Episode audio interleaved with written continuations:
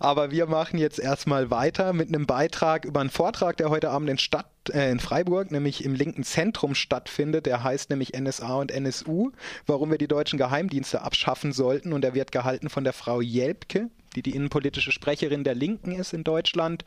Ja, und mit ihr habe ich darüber gesprochen, was uns da heute Abend erwarten soll. Ja, zu heute Abend von NSU bis NSA ist ja das Thema, warum wir die Geheimdienste abschaffen sollten. Worum wird es da konkret gehen? Mehr um die NSU-Geschichte oder mehr die NSA-Geschichte und wo sehen Sie da den Zusammenhang?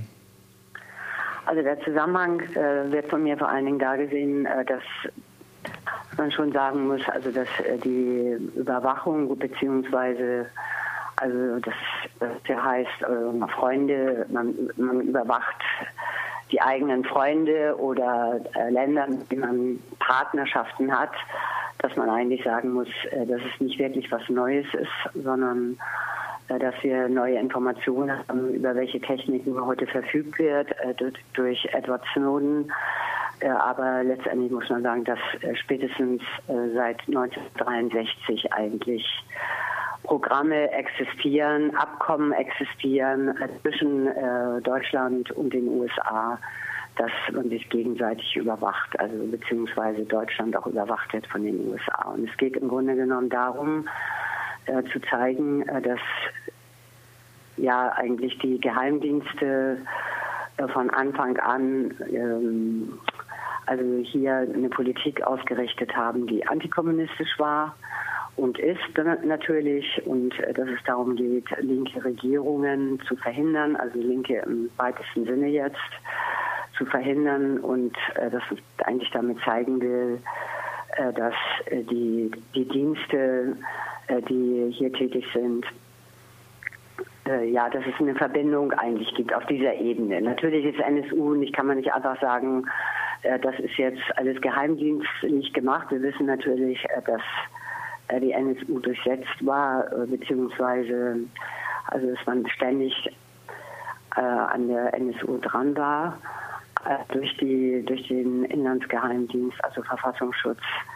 Und dass man das gedeckt hat, jetzt auch der Untersuchungsausschuss hat das ja gezeigt, dass äh, Akten vernichtet wurden, wo man hätte auf jeden Fall nochmal sehen können, wie hat eigentlich der Verfassungsschutz hier gearbeitet. Und diese Zusammenhänge kann man zusammenbringen. Ansonsten muss man schon sagen, also der NSU-Skandal ist natürlich eine eigene Geschichte auch. Also das werde ich nicht einfach zusammenmischen. Es geht hier vor allen Dingen um die Tätigkeit der Geheimdienste. Ich denke, das ist doch sicherlich auch das verbindende Glied, nämlich die Frage, wie reguliert man in einer Demokratie die Aktivitäten der Geheimdienste, weil um den geht es ja in beiden Fällen. Sei es jetzt NSA oder NSU, in beiden Fällen sind Akteure da. Und die Frage ist, wie äh, werden die kontrolliert und warum haben die anscheinend so viel Freiheiten?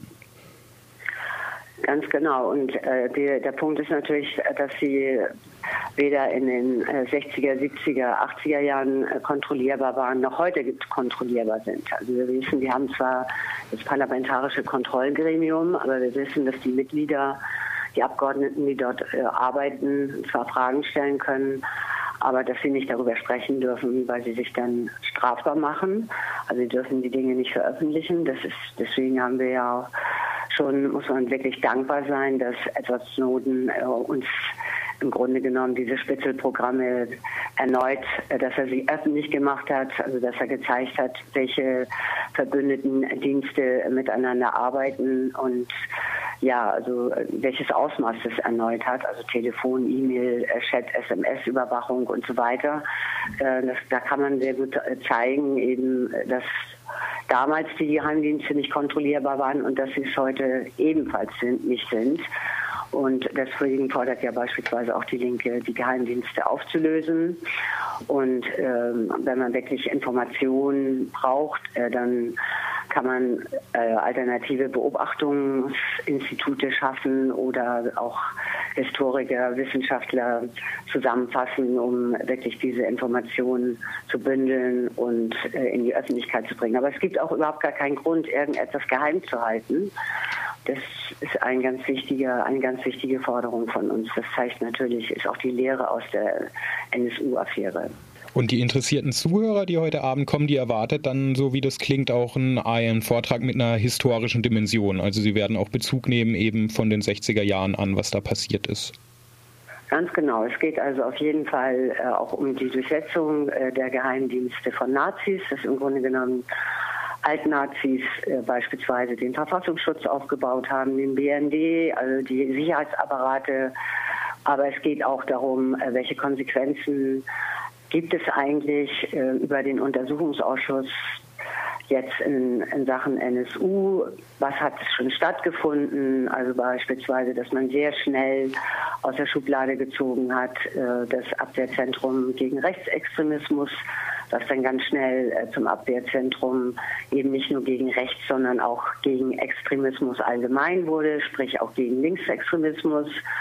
Und es geht darum, äh, ja, um die Verbunddatei, äh, die aufgestellt wurde. Es geht um die Reform äh, des äh, sogenannten, die Verfassungsschutzreform, also die ja darauf hinausläuft, äh, dass wir jetzt eine Zentralstellenfunktion haben des äh, Bundesamtes für Verfassungsschutz und äh, diese ganzen Maßnahmen, also die wird eben beispielsweise, hat es Konsequenzen für das Trennungsgebot zwischen Polizei und Geheimdiensten, äh, wird, äh, gibt es da jetzt also Neuerungen. Man kann also sagen, dass es weiter unterlaufen wird. Und äh, die ganzen Dinge werden heute Abend eine Rolle spielen. Okay, Herr Professor Foschepot wird aber nicht mit im Plenum sitzen. Ich weiß nicht, ob Ihnen der Name was sagt. Er hatte, war jetzt überall ja, auch in dem Medien. mir was, klar ja Weil er ist ja auch aus immerhin schon sehr deutlich gemacht hat, dass die NSA hat ja seit Gründung der BRD äh, die Kommunikation überwacht. Genau. Äh, und äh, dies geschah eben auch auf der Grundlage von Vereinbarungen mit deutschen Geheimdiensten. Also spätestens in der BRD seit 1963 war das erlaubt. Und äh, ich kenne seine Ausführungen sehr gut.